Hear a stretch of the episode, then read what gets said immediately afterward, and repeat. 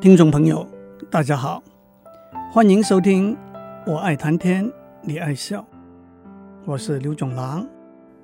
按照《资治通鉴》和《新唐书》的记载，唐太宗贞观六年年底的时候，唐太宗亲自审查被判死刑的犯人的案子，出于怜悯，决定把他们释放回家。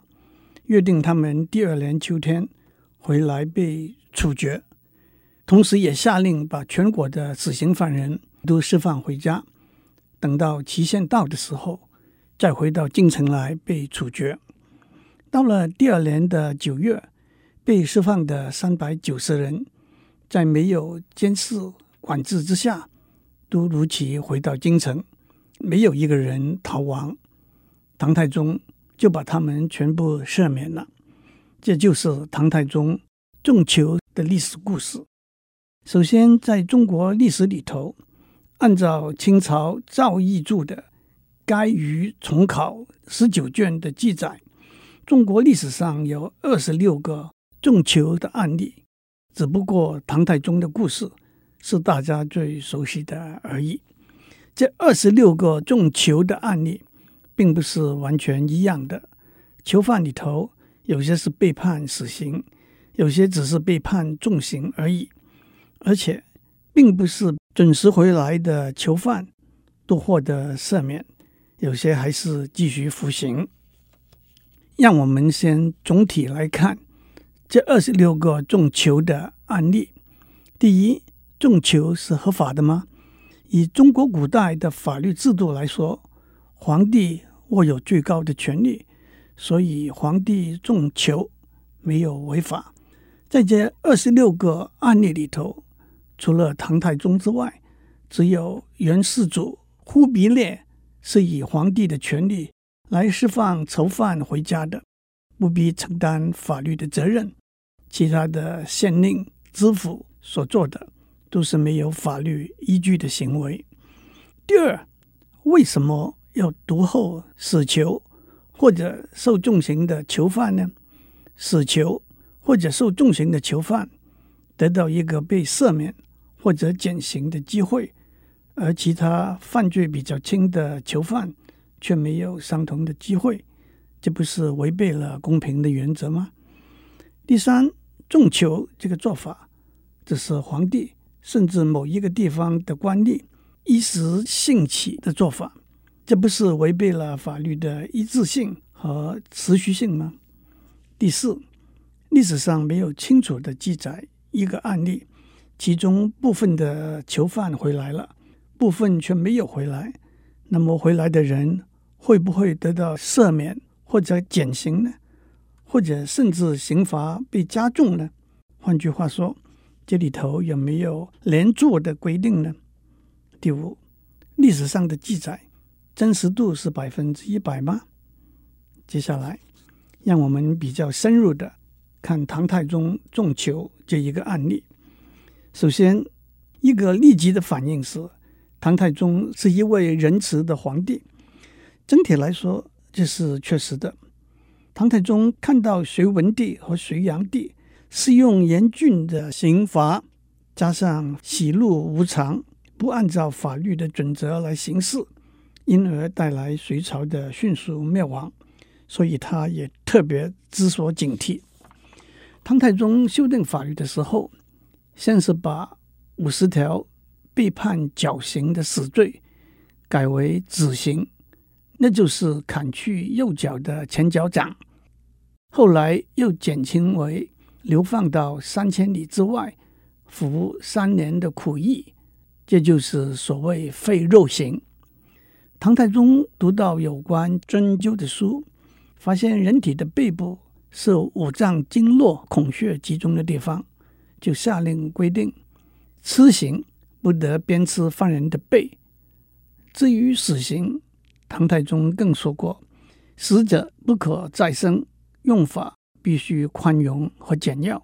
本来死罪是要向皇帝复奏三次的，唐太宗。改为复奏五次，而且前面三次和后面两次中间必须有点时间的距离，用意就是怕一时冲动做了错误的判决。讲到这里，让我打一个岔。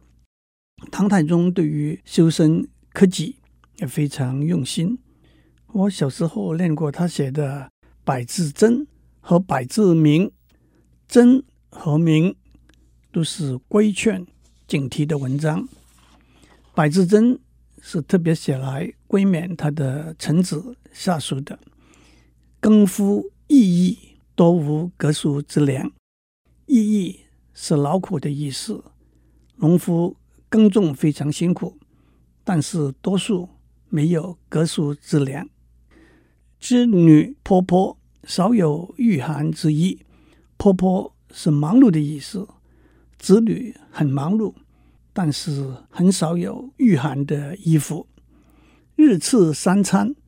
当是农夫之苦，身穿一缕，每练子女之劳。寸丝千命，吃饭百鞭。一寸丝来自一千条蚕虫的生命，一匙饭来自牛被鞭了一百次的痛苦。无功受禄，寝食不安。没有为国家立功，却拿了国家的俸禄。寝食不安，交有德之朋，绝无义之友。交有品德的朋友，杜绝坏朋友。取本分之财，戒无名之酒。收取分内应该得到的财富，没有庆祝或者其他适当的理由，不要为喝酒而喝酒。常怀克己之心，必却是非之口，要克制自己。不要搬弄是非。若能依正誓言，富贵功名可久。如果你们能听从我上面讲的话，富贵功名就可以很长久了。百字明更是规勉每一个人的：欲寡精神爽，思多气血衰。清心寡欲，精神就清爽了；想得太多。血气会衰的，少饮不乱性，忍气免伤财。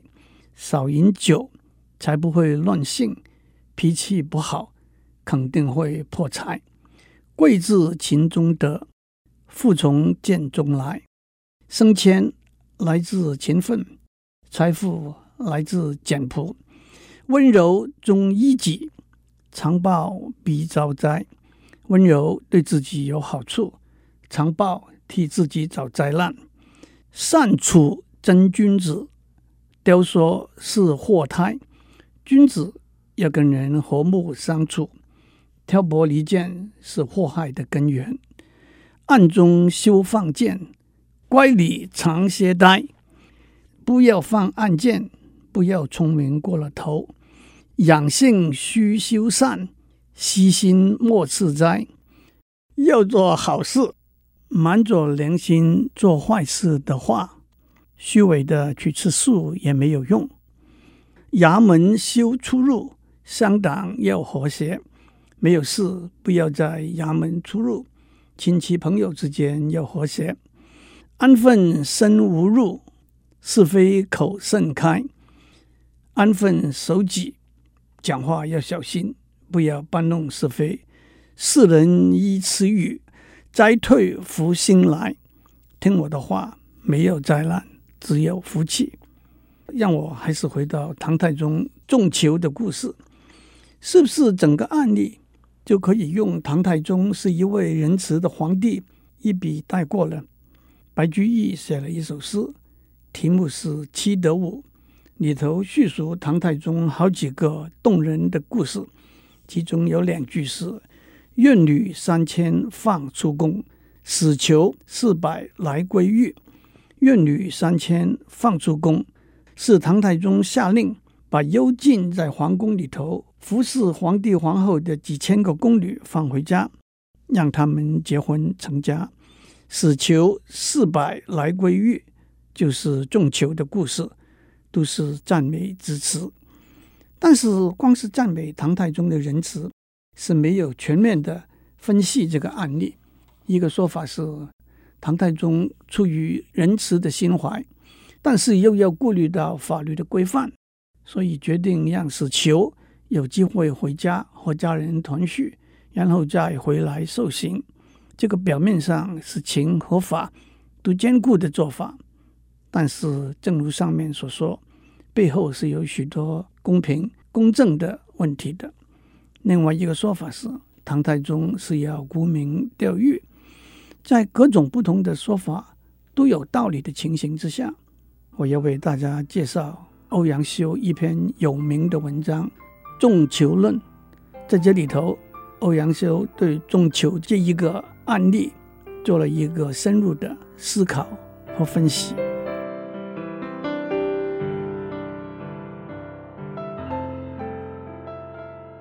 让我们看看欧阳修在他的文章。《仲囚论》里头怎样分析评论唐太宗仲囚这一件事？中国文学里头，唐宋八大家是指唐代的韩愈、柳宗元和宋代的欧阳修、苏洵、苏轼、苏辙、王安石和曾巩这八位有名的散文家，他们写的很多文章。都脍炙人口，流传广远。欧阳修几篇大家最熟悉的文章，包括《仲囚论》《朋党论》《醉翁亭记》《双缸千表》等等。今天让我们讲《仲囚论》这篇文章。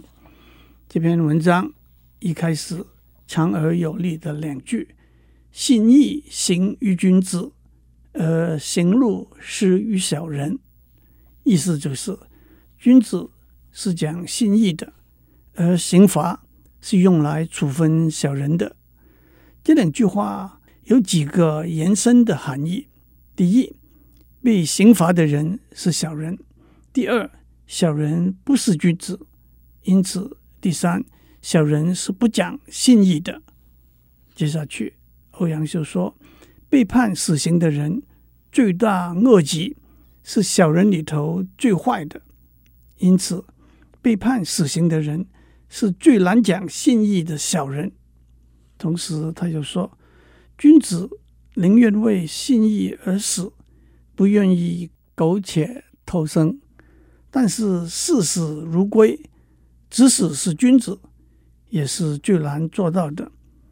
在建立了这些基本的论点之后，欧阳修就直接指出，唐太宗把三百多个囚犯终放回家，约定他们自动回来接受死刑，那是期待穷凶极恶的小人自动去做君子也很难做得到的事，这是合乎常理的期待吗？后来。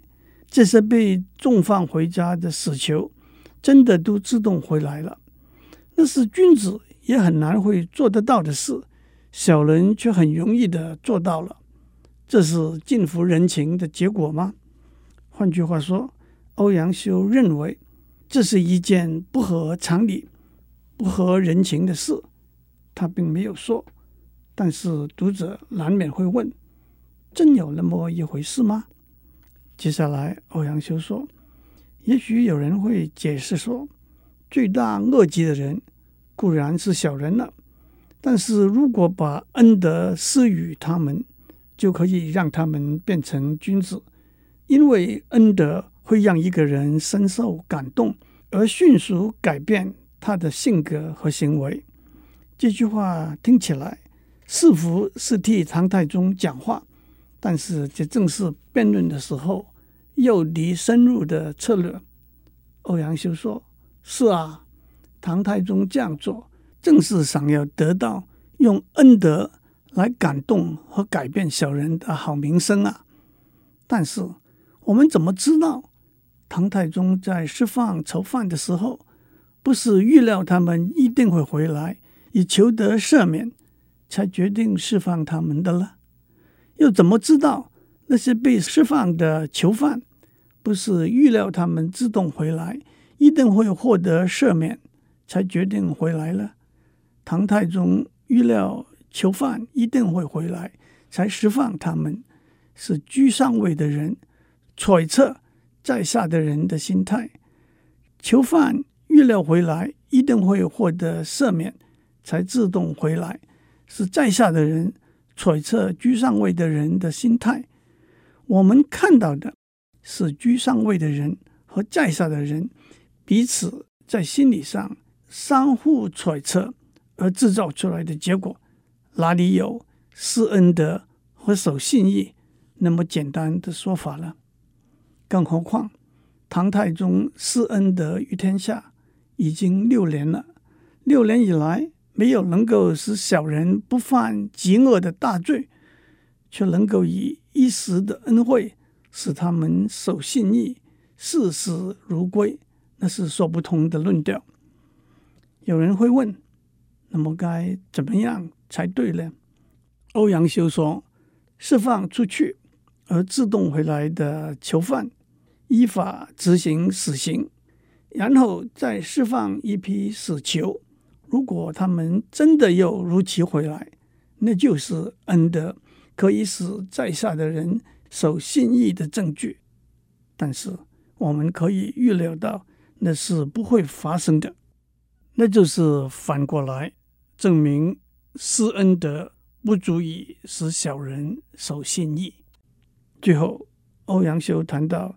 一致性和持续性的问题，他说：“重求这种做法当然是不能够一而再、再而三的做，否则犯了杀人罪的人会得到赦免，变成常规的法律，那自然不是圣人的法律了。但是如果只是做那么一次，只不过是标其立异，那显得自己高明。”违背常情来建立自己的名誉，那可不是帝尧、帝训和夏朝的开国君主夏禹、商朝的开国君主商汤、周朝的开国君主周文王、周武王这些明君根据人的常情来执行法律的做法。最后这一句话可狠狠地打了唐太宗一棒。说他不是一个可以和尧舜相比的明君。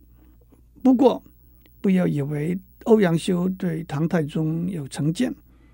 欧阳修是就事论事，在他写的正史《新唐书》里头，他对唐太宗是赞赏有加的。欧阳修这篇文章不但对于重囚这一个事件面面思考、步步分析、层层辩驳。而且文字简洁有力，我在这里没有引用原文的句子。好在这篇文章是许多听众在中学时候都练过的文章，的确可以回头再复习一遍。最后，唐太宗重囚的故事发生在一千五百多年以前，在今天的社会，我相信我们的总统或者法务部长。不会考虑把死囚释放回家，即使他们真的这样做了，我相信被释放的死囚也不会全部如期归来。这中间的差别在什么地方呢？法律和道德都是用来规范在共同生活里头每个人的行为的。唐太宗把这两个规范合并起来，在执行法令的时候。加上仁慈和诚信的考量，但是在今日的社会里头，法律的规范和道德的规范之间有一条清晰的分界。违反法律的行为是要受到惩戒的，但是违反道德标准的行为只会受到批评和唾弃。因此，站在法治的观点，对老百姓来说，要求他们不违法。也希望他们遵守道德的规范，但是对执法的法官，我们要求他们在法律条文之下，不可以忘记道德和仁慈。只知道法律条文的法官只是法杖背弃道德曲解法律那是必须被惩罚被淘汰的。祝您有个平安的一天。